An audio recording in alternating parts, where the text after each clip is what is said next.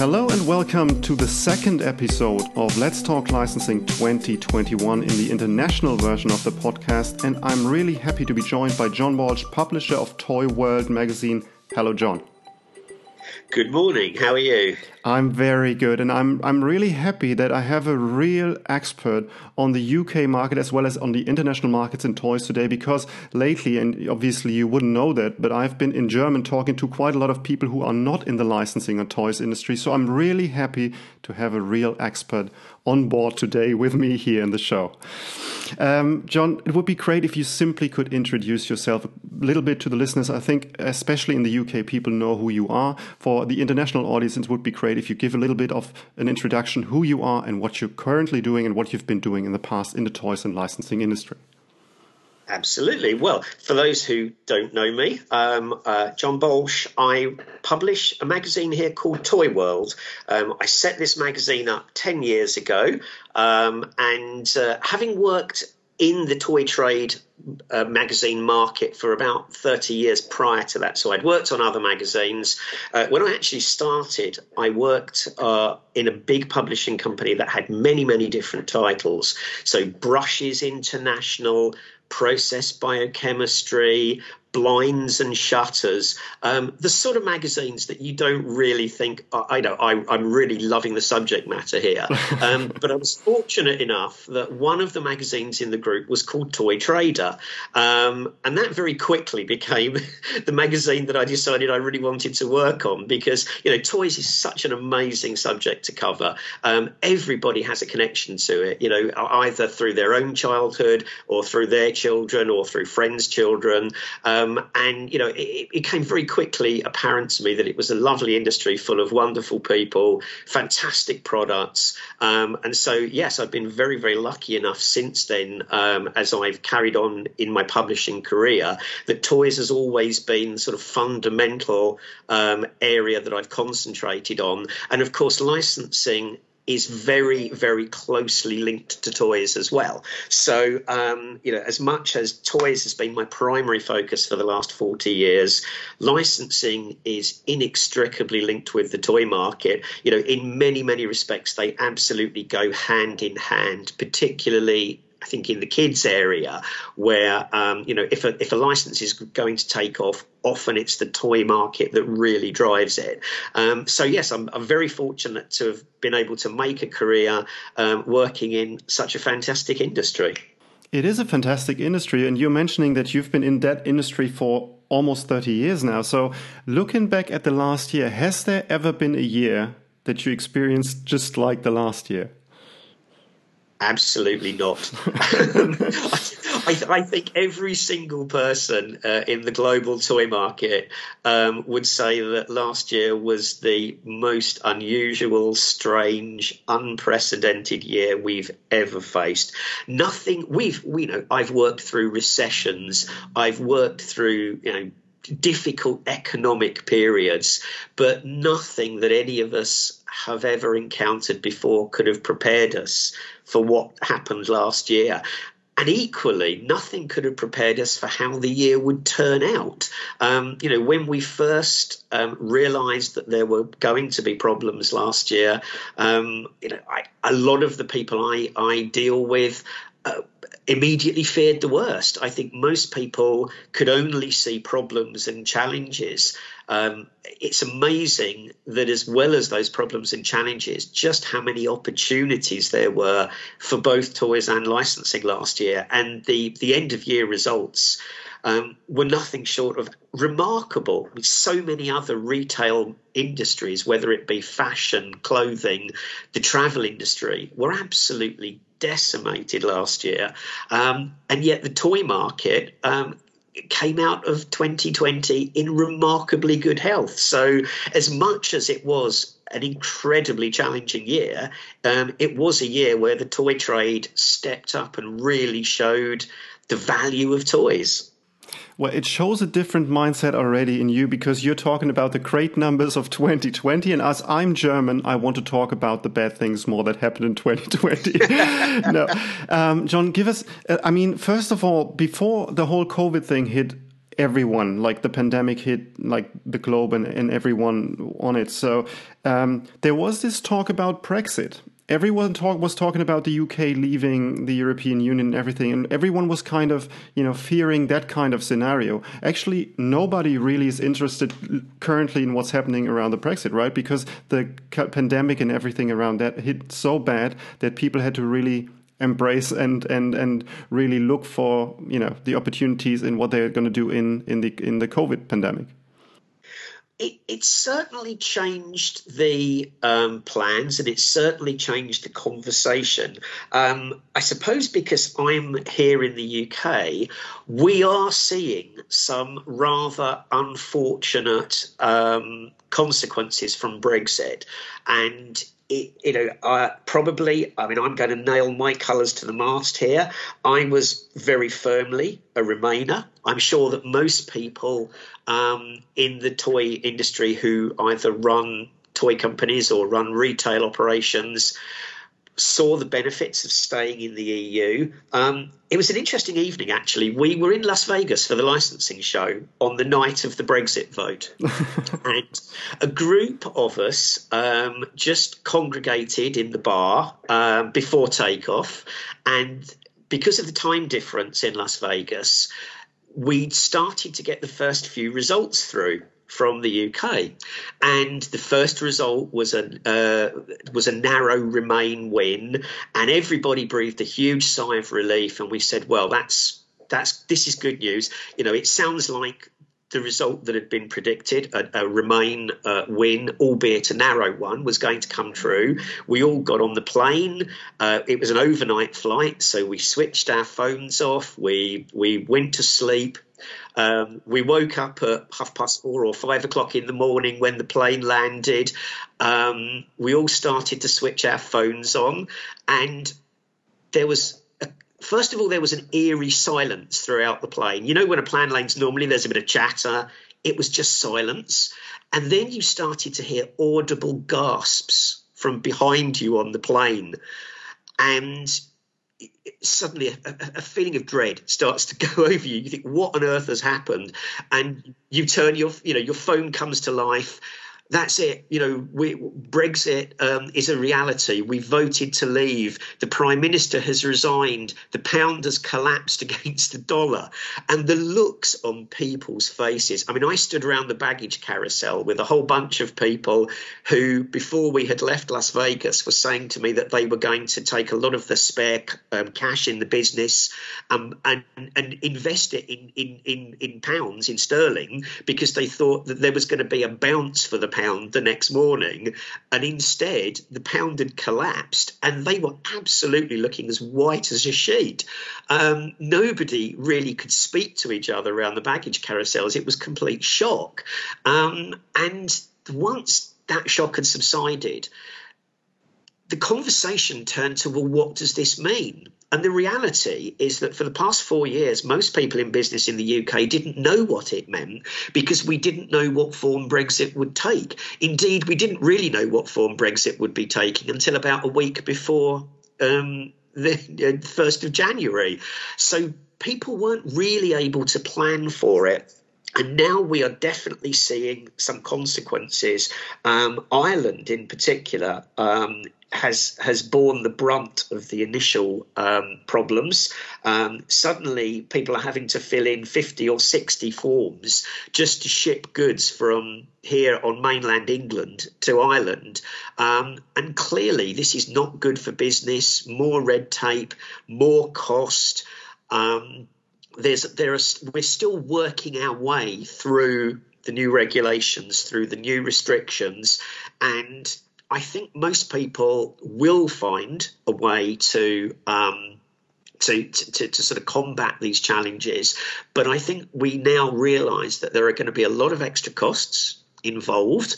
Um, there's going to be a lot of extra work um, and complication, which you don't need in business at the moment because we've got enough challenges with the pandemic to deal with without Brexit causing its own set of challenges. So I think it's all still new. We're only six weeks into being a third party country.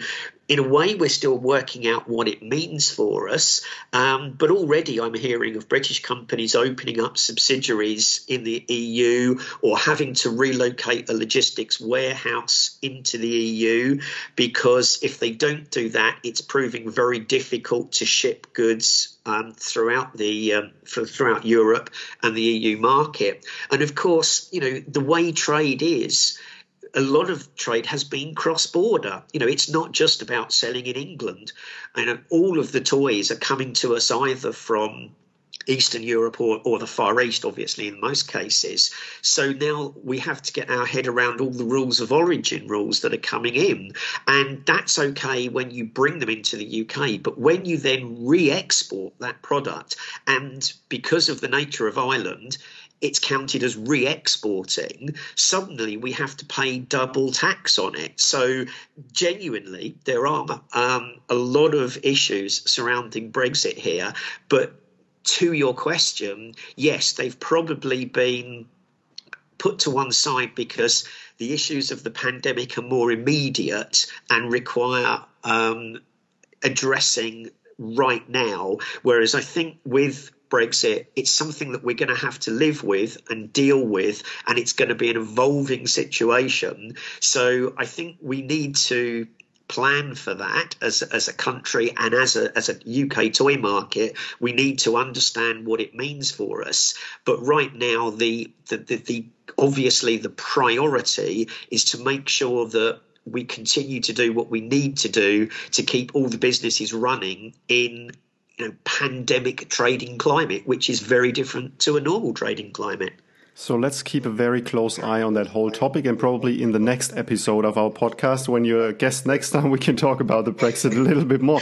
But you, talk- and I hope I'll have better news by then. but you've been talking about the great numbers actually for the toys and licensing industry in the last year. That um, despite all the facts that you mentioned, like fashion and all the other industries being affected, toys and licensing has come out pretty good actually out of the pandemic so far, and we actually see kind of a renaissance to some of the uh, categories in in toys, especially like puzzles and board games again.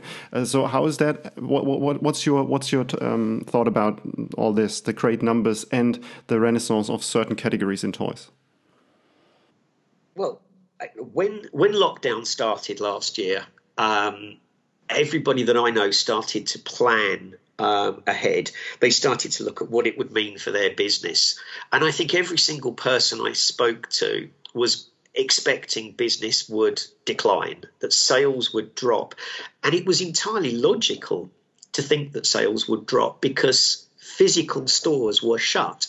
And obviously, if toy shops are shut, you would naturally assume that we would sell less toys. I, I vividly remember when the first NPD data came in after lockdown and NPD was saying that sales were 6% up. And I emailed my contact at NPD, and it was just one word in capital letters. Really? question, question mark. And and she came back to me straight away and she said, Yeah, absolutely. The data says that we are, you know, we have sold more toys this year in March than we sold last year, even though stores were closed. It seemed entirely counterintuitive. It didn't seem logical. But now we look back on the past year, we've got a different perspective on logic. And you can see why the results were as they were because parents were suddenly at home with their children. Their children were not able to go to school. They weren't able to go and mix with their friends. So families were were in their own homes. They needed to keep the children happy. They needed to keep them entertained. They needed to keep them amused. And they needed to keep them busy because, of course, parents' lives didn't stop. They still had to get on with all of their chores. They still had to get on with their work, mostly from home. So, parents, I think, turned to toys to help entertain their children, to help educate their children, to help keep their children happy, to help promote almost a normal, healthy, happy family life when everything around them in public was chaos. And toys are a great comfort, I think, in these kind of periods. And what we saw, yes, board games and puzzles things that everybody could do together playing a board game. We saw construction toys have a phenomenal year. Lego had an incredible year last year, and, and several other construction brands too, because it's the sort of product that will take you time. It's not a quick fix. It's not a quick 10 minute thing. It's something you can spend time on. And of course, the one thing we all had last year in lockdown was time. Um, the other thing we had here in the UK was fantastic weather. Um, quite incredibly, because obviously the UK is famed for its terrible summers and, and bad weather. Um, we were lucky enough that when the first lockdown hit, we had the most incredible warm, sunny weather, the best we'd seen for years in in March and April. And of course, all the outdoor toy suppliers know that when that happens, when you get an early burst of good weather at the start of the year, it makes parents more inclined to go out and purchase big ticket items for the garden, particularly, of course, when your kids are really stuck in the garden because they're told they're not supposed to be out and about, they're not supposed to be roaming the streets, they're not even really supposed to be going to the local playground. So the back garden became that outlet where kids could let off some energy, get some exercise. Um, and I think parents saw that really as an investment in keeping their kids happy, keeping them again occupied and keeping them, you know, up with exercise. So we definitely saw all of those categories doing really well. And we saw parents prepared to spend a little bit more on toys that would keep their kids occupied for long periods of time. It was, wasn't so much about the, the small things that kids didn't play with for, for long. Parents were prepared to spend that little bit more money if it meant that their child would be kept occupied for, for a long period of time. And the other thing that we perhaps didn't factor in was the number of adults who were going to be buying toys to keep themselves amused and occupied during lockdown. And I think we definitely see it with uh, construction toys, an awful lot of the extra Lego sets that were bought last year were bought by adults for adults you know, in my own personal friendship circle, quite a few of my um, my friends went out and bought really expensive um, Lego kits, Lego Technic kits, because it would be something that they could do um, when they had all this spare time on their hand. So, you know, when you now look back at why sales were good, there is actually a lot of logic behind it. But we had, you know, we weren't aware that this was going to be the case, I think, when the first lockdown started. So I, I genuinely believe that there was quite a shock and, and, a lot of surprise, but very pleasant surprise amongst the toy industry at just how well things turned out. But let me ask a very controversial question, probably on that, because um, when I've been talking to colleagues in the industry, especially in toys lately, there's a lot of the top managers that would say, "Oh, we've had an incredible year," and obviously, and that's nature of of their jobs to say how much they, you know, they did to make that happen and and all that. How the teams worked very well, and I think they did because obviously everyone is in home office and it's a little bit more difficult to work. But what you're actually saying, if I understand everything correctly, then obviously the requirement of parents to keep their kids occupied. And obviously adult fans of legos and all, all that stuff is supporting uh, obviously the sales and boosting the sales actually. So it's not so much actually the toy companies with their innovation leading the process but there's a lot of, of the consumer choice to really you know, obviously going for toys, as you said, of a little bit of a waste of time and trying to, you know, keep people occupied in a nice way, do puzzles and all that. So, is that going to affect the industry in the next couple of months once the pandemic is over? Are we going to probably then see numbers decreasing a bit because obviously everyone has bought their toys, everyone has spent a lot of money on it? Is that probably going to be affecting the industry in the future? I think there are there are several things to say there. I think the first is obviously consumer um, behaviour drove a lot of the results last year, but that doesn't mean that it wasn't a lot of good, hard preparatory work by toy companies to get there. Because in the end, if there weren't good toys available, if they weren't marketed in the right way, if they weren't retailed in the right way, then perhaps you know people would have bought chosen a different way of amusing and entertaining themselves. So i do think that it is true um, what your um, co- contacts were saying to you that there was a tremendous amount of work by the toy industry, particularly on the logistics front, to make sure that people could actually buy the toys. Um, you know, we we could have found it extraordinarily difficult to get the toys into the hands of the consumers. Um, so there was an enormous amount of work done by suppliers and by retailers to make sure that we could still keep toys flowing through to consumers. Um, in terms of what will happen this year, of course, there are some massive challenges to anniversary the numbers. If you have bought um, a 200 euro trampoline for your garden last year, you're not going to replace that. You don't need another 200 euro trampoline this year. But equally, there will be, you know, a lot of families who didn't invest last year, who, if they are facing more disruption this year, and I think you know, to your point about the pandemic, we still don't know here in the UK quite how long the ramifications are going to last. Um, you, a lot of this will depend on what happens with the virus transmission rate, what happens with vaccinations.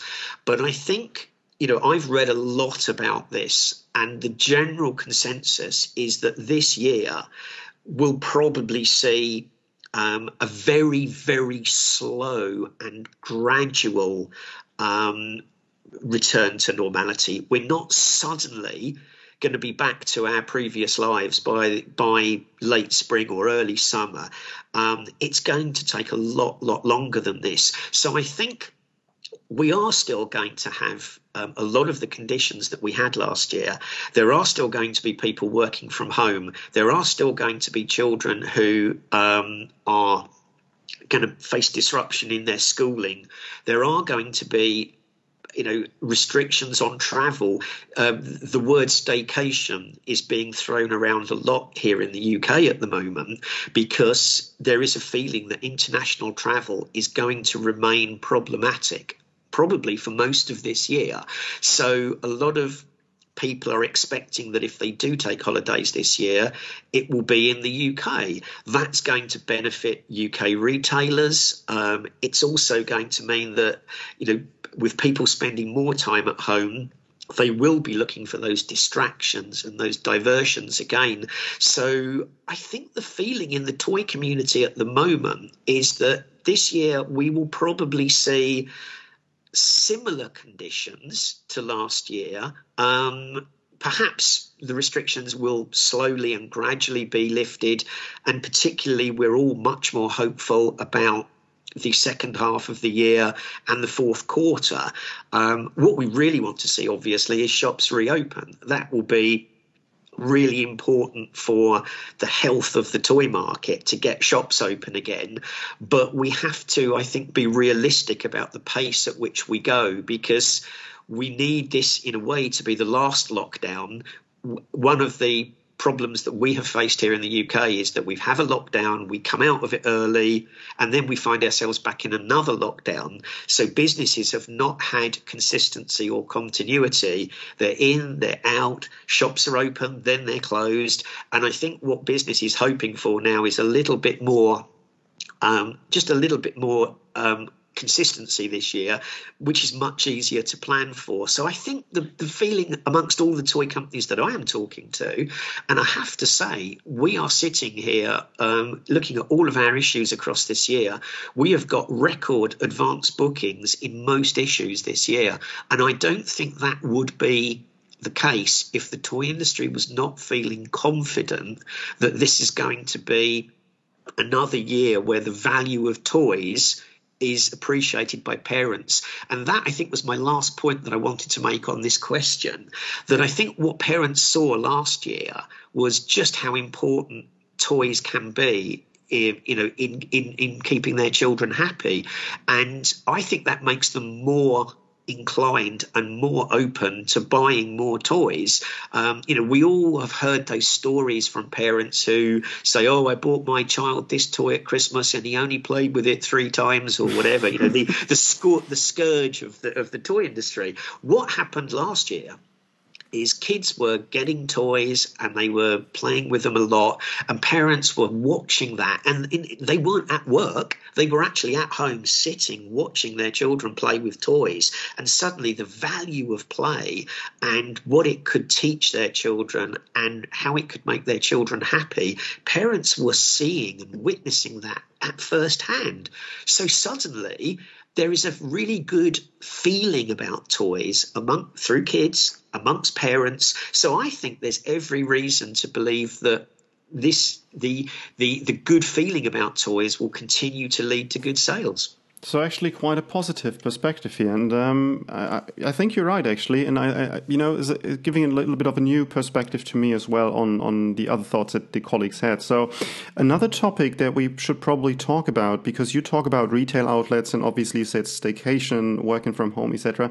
So also affected by the whole pandemic is obviously cinemas, movie theaters, and we see. Um, you know a lot of people turning towards the streaming um, Netflix and, and, Amazon all these these streaming um, portals. So um, do you think that there is is going to be the lack of content currently from the big licensors is affecting the licensing industry in toys in the in the coming future?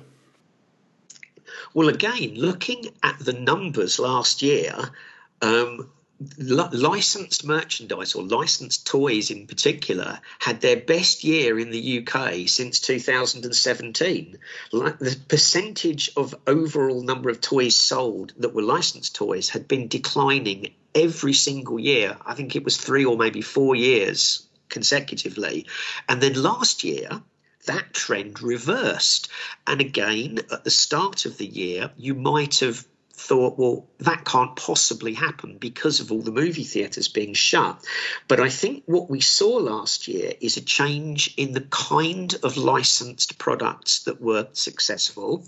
And I think we also saw that children were consuming a lot of content in the home. So whether that be via YouTube, whether it be via the TV in the corner, um, of course, some movies uh, uh, were streamed. Disney, um, the timing of the launch of Disney Plus in the UK was absolutely astonishing because it opened, I think, the weekend that the UK was told it was going into lockdown and it couldn't leave the home. Um, it, it, it, just incredible. So suddenly, of course, lots of parents are sitting there with kids at home for the 24 hours a day, um, a lot of them will have turned to Disney Plus thinking, well, that's going to keep them quiet for a little while. Um, so, of course, you know, The Mandalorian was one of the big success stories last year. It didn't need a movie because, you know, its exposure on Disney Plus was enough to to make it the, the fastest growing license last year, which was incredible. Frozen, which in truth had largely been a bit of a disappointment on its cinematic release, um, depending, of course, on where people's expectations were. Um, when I say disappointment, that was probably from the people who were expecting it to do similar numbers to the very first Frozen movie. Probably people at course, Disney, right? well, um, let's just say that I think some of their um, targets I, that I understand that they were giving to um, licensees could be called ambitious. Um, um, I mean, I, I, wouldn't use the word unrealistic. I, would use the word ambitious. Um, but but you know, suddenly Frozen again was there on Disney Plus. Lots of kids. Uh, you know, if they were seeing it for the first time or saw it repeatedly, and we all know what kids are like when they they see movies quite a few times. Suddenly, they engage with the characters that little bit more, which makes them more inclined to to want to play with the toys. So, you know, we really saw last year.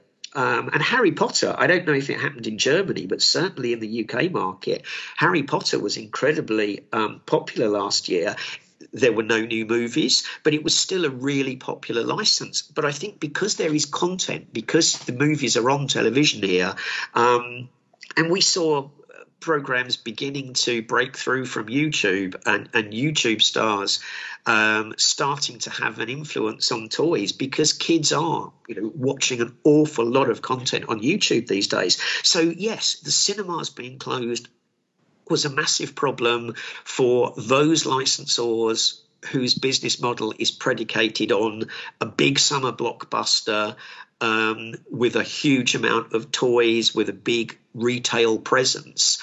Um, yeah, we those those licensing companies have have had to either pause or even look for new ways of um, approaching that strategy. It was interesting to see what uh, Universal did with Trolls by streaming it. Um, I think they had a degree of success, although clearly you know they would have preferred to have been able to re- release the uh, the movie in theaters. But i think by streaming it um, it certainly um, had a positive impact on sales of the product. Um, and i think we'll maybe see a bit more of that going forward because again you know when i talk to licensees and licensors at the moment there is still a lot of uh, uncertainty um, there's a lot of reluctance to commit to release dates for films because right now we just don't know when cinemas will be able to reopen. Um, but as I say, content, you know, if, if kids can't go and watch the latest movie, um, they are consuming content at, at, huge levels within their home. And I think that is where we are seeing licensed toys um, suddenly um, having a very strong selling phase because a lot of it is tied up with the content that kids are watching uh, on their televisions or on YouTube. And actually, it's changing a little bit. That's my experience, at least the life cycle as well of toys, especially licensed toys, because obviously you have a much longer time span that you probably have them available on Netflix and all the streaming portals. So obviously a TV series that's out there much longer and, and people can binge it and really watch episode after episode is probably bringing more exposure to the franchise and the brand as well sometimes, right? So it's, it's kind of longer available as well. And you're not so dependent on the release day of the movie. Absolutely, and and every single retailer and every single licensee I know will see that as a hugely welcome development because this has been the challenge with movies in recent years is the very short window of opportunity to sell product. Um, you know, movies have been staying at the cinema for sh- shorter periods of time, um, and then there is a, a, gap, and you get a little bit of an extra surge in sales around the release of the DVD.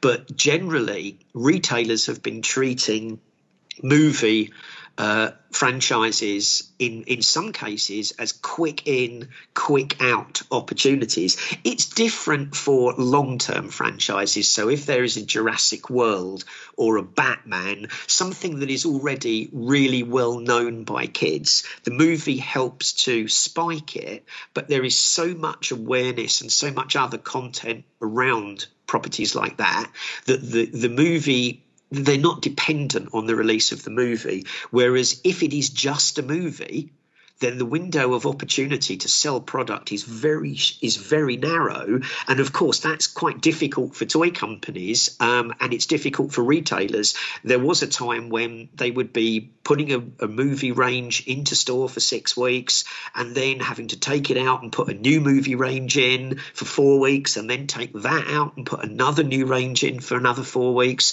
and I think both retailers and licensees were finding that very difficult to make that profitable um, because if you had product left at the end, um, that wasn't good. So you were finding that retailers were panicking if the first week sales were not incredible. They were reducing prices by 30% just to just to you know get some momentum.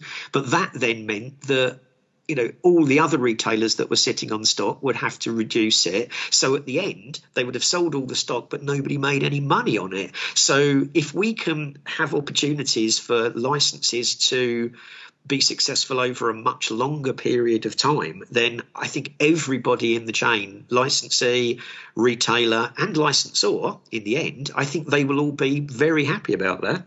And most likely, the licensors will have to adapt their business models a little bit. So it's going to be really interesting to see where they're going because obviously they've always been dependent on the movie release date, and now they will have to shift their focus as well, right? Yeah, absolutely. Um, we've all had to adapt our businesses in the last year, and I think we're all having to be flexible. We are all having to um, be open minded. Um, just because we did something you know previously does not mean that that same strategy will work in the current climate. And I think what's been fantastic for me uh, is to look at how adaptive and how flexible retailers have been. And I think the same is true of toy companies, licensees. I think they've been incredibly reactive.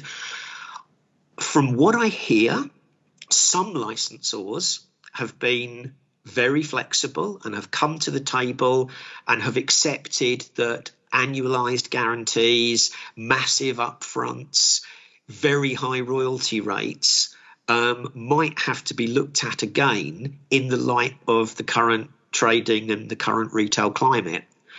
I also understand that some other licensors have been reluctant to um, change anything uh, about the way they operate. And um, all I can say is the businesses that I have seen be successful in the past 12 months have been the businesses that have been open to change, open to be flexible, who've understood what their partner needed and have done their best to come to a solution that works for both parties. Um, you know that has worked incredibly well with toy companies and retailers. It's it's never before have we needed the partnership element, the the community element. Everybody needs to work together to navigate through the pandemic, and those companies I think that have been partnership orientated and prepared to be flexible and to have an honest, open conversation, I think those are the ones that will come away from the pandemic with much stronger partnerships. Those licensors, perhaps who have dug their heels in, refused to uh, be flexible, refused to renegotiate, um, I think that has been noted by certain people in the licensee and the retail community. Um, and it will be interesting to see how they fare um, as as the situation evolves. You've been talking about flexibility quite a bit, and I think one and one other factor that it has been affected quite a bit is toy fair and trade shows. So actually, we all would have been in Nuremberg a couple of uh, days actually back. So what do you see here? What are the latest trends on that field? Like virtual shows coming up. There's a lot of people trying to display their toys. Um, online. They're trying to give um, kind of um, online sessions where they where they tell the retailers and, and all their consumers what the latest news are going to be. So is that going to change the industry as well a little bit in terms of trade shows and the toy fairs? This is a huge topic. Uh, it almost needs its own podcast on its own. I have to say, we should. Is, yeah, we should. this is this is a conversation that I have had with many retailers, many toy companies, um, and many exhibition organisers. Um, so uh, I'll try and briefly summarise where I think the industry is. Um, it was clearly impossible to run any physical trade shows in the first quarter of 2021. Um, I think that most exhibition organisers realised that quite a while ago, but just hoped maybe that the situation would change. But it was clear that we couldn't do it. And I don't think that any of us want to go to a sad toy fair. I think we, you know, I, I love toy fairs. They are extremely valuable for me on a professional and a personal basis. And um, I very much look forward to the day when they can run again. And talking to buyers, they feel largely the same. That as far as they're concerned, you know, touching a product, seeing it in the flesh, um, actually experiencing it in a hands on way can't be replaced in a virtual or digital realm. You know, but if we can't do physical toy fairs, we do need to put products in front of buyers. So at the moment, virtual toy fairs and virtual presentations and previews are proving to be enormously helpful in plugging that gap in providing a way for toy companies to show their products to retail buyers um, so they can plan their selection process for the year.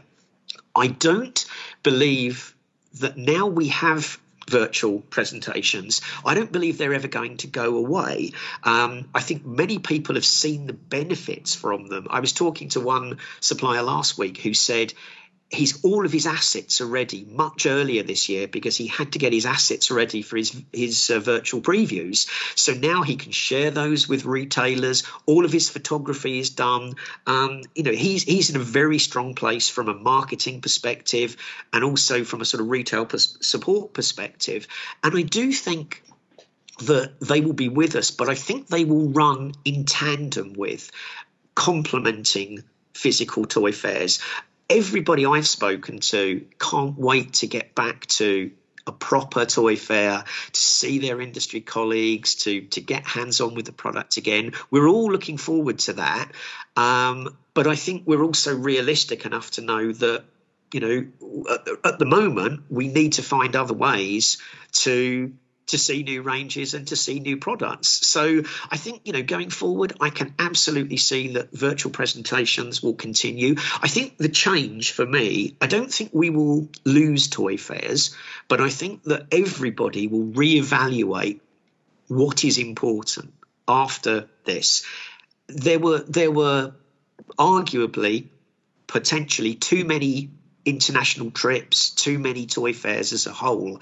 And I think that what will happen is that maybe people will not travel as frequently are you know certainly not for a little while anyway so that's where virtual previews will come in handy but i don't i absolutely think that toy fairs are definitely going to be part of our future. I don't think that virtual previews can ever replace a hands-on preview.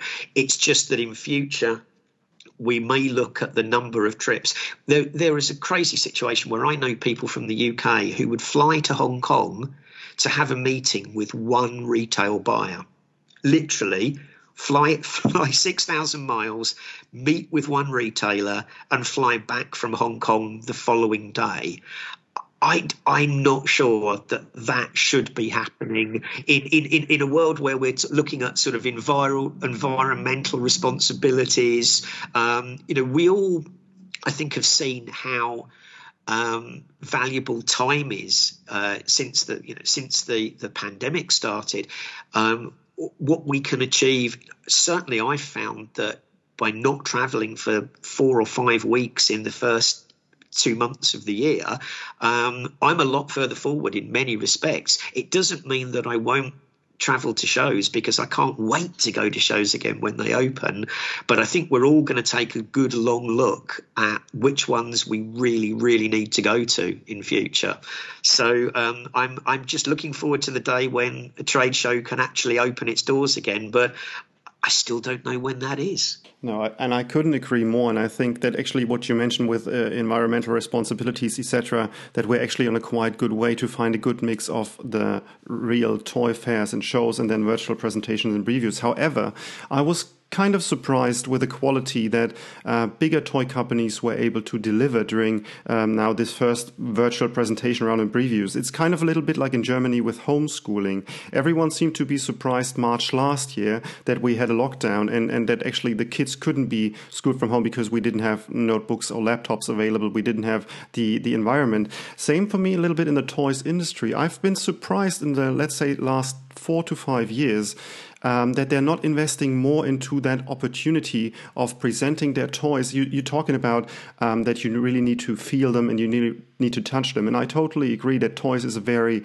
emotional topic. However, I think that there's so much space for improvement in the virtual presentation and preview area, actually. I think we're learning all the time.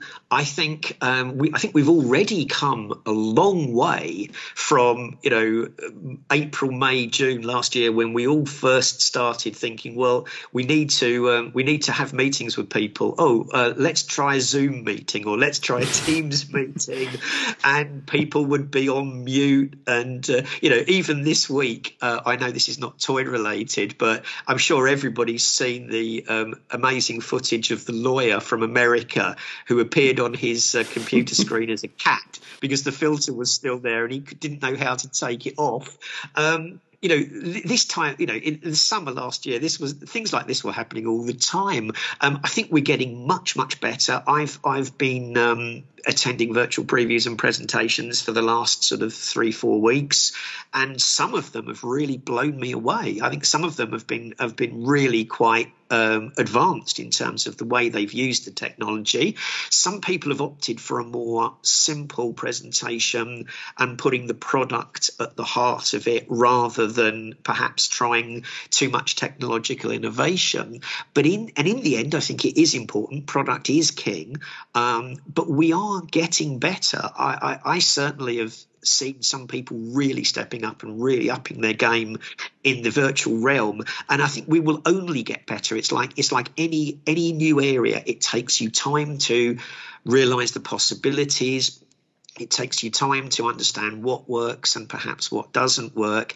But and, and of course you know everybody who's presented to me has, has asked me what i think of other people's presentations who've done it well what what i liked. And, and and i'm sure they're asking everybody else who's done the presentations the same thing. So i think we will all learn through best practice. You know people will will um will, will see really good examples and they'll talk about those examples and other people will think right we need to be doing something along those lines. So i can only see this area getting better. I think you know by the time we get round to previews in 2022 i bet it would have moved on quite a bit from where it from where it is now. And it already feels like it's moved on quite a bit you know since the early part of last year when we all first started dabbling in Zoom. So um, yeah, I think it's just I think it's just an area that will, will continue to to get better in the more we do in it. Well, interesting perspective here as well, John. I think we could talk for hours, and uh, unfortunately, we we don't have that time right now. But I think we have to probably come up with a second or even a third episode on all the topics that we're discussing, especially on the perspective that we're setting right here to see how that's going to develop in the in the next couple of months and weeks. Um, one question that I'm always asking at the very end of the podcast and the episode is what has been your very first entry point and contact to toys and license that you remember? I mean, what has been the first license ever back in the days um, that, that really had affected you in a way that you really fell in love with, that you really engaged with, and that you really liked from the very beginning? Can you do you remember that? Oh, abs- absolutely. I think you know. I think any adult will have extremely fond memories of their childhood. Um, I, have sat many a time with friends in pubs talking about TV shows and toys we loved as kids. I don't think you forget these things. I think it stays with you for your life. Um, and I absolutely remember mine. And I think this will surprise some people because there is a feeling uh, in certain quarters that licensing is quite a modern phenomenon. Well, I was born in 1962. And um, my first exposure to licensing came about four, maybe five years later with um, a British show called Thunderbirds, um, made by an iconic. Um, TV program maker called Gerry Anderson.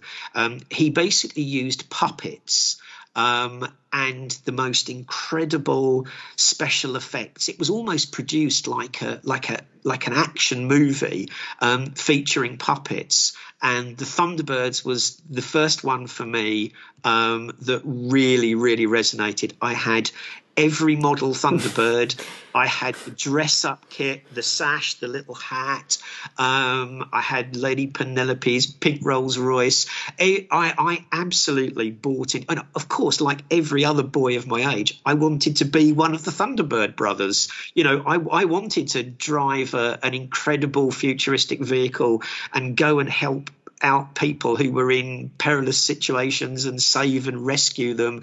Um, it was, you know, as I say, to a five year old, it was just the most incredible um, program. I was lucky enough uh, in my professional years, many years later, to interview Gerry Anderson. He was launching a, a new TV series, you know, maybe this was maybe 25, 30 years after Thunderbirds. And um, you could see that he wasn't very uh, you know, he'd been had loads of journalists all day, one after another, asking him the same questions. And I walked and sat down next to him, and I just said, "Look, it's an absolute honour to interview you. I grew up watching all of your shows. I talked to him about my love of Thunderbirds. I told him that the theme tune for Thunderbirds was like an alternative national anthem to anybody of my age. Um, and he just completely, you know, he dropped the facade. Suddenly, it was just two people having a chat um, rather than you know somebody asking him the same questions that he'd been asked 15 times already that morning. Um, and it was absolutely brilliant for me to sort of sit there and just chat to him as a fan about something that that he'd um, he'd actually launched. And as i say this was I mean, there may be earlier examples of successful licensing programs, but certainly Thunderbirds in sort of 66, 67 in the UK was massive from a licensing perspective. And, um, you know, I, I, I was, a, say, an absolute Thunderbirds devotee, and uh, that will always be with me. Amazing. And it shows your passion and emotion for the topic as well. Uh, I could sense that already in, in, your, in, your, answer. So, John, thank you very much for taking the time today and, and sitting here with me talking through some of the topics currently, obviously, a little bit all under the influence of the pandemic. However, I think there's much more topics that we can discuss in the future, and it would be a great pleasure welcoming you again on the show uh, in, in the near future. That would be absolutely fantastic. It's, it's been a pleasure, Christopher. Thank you.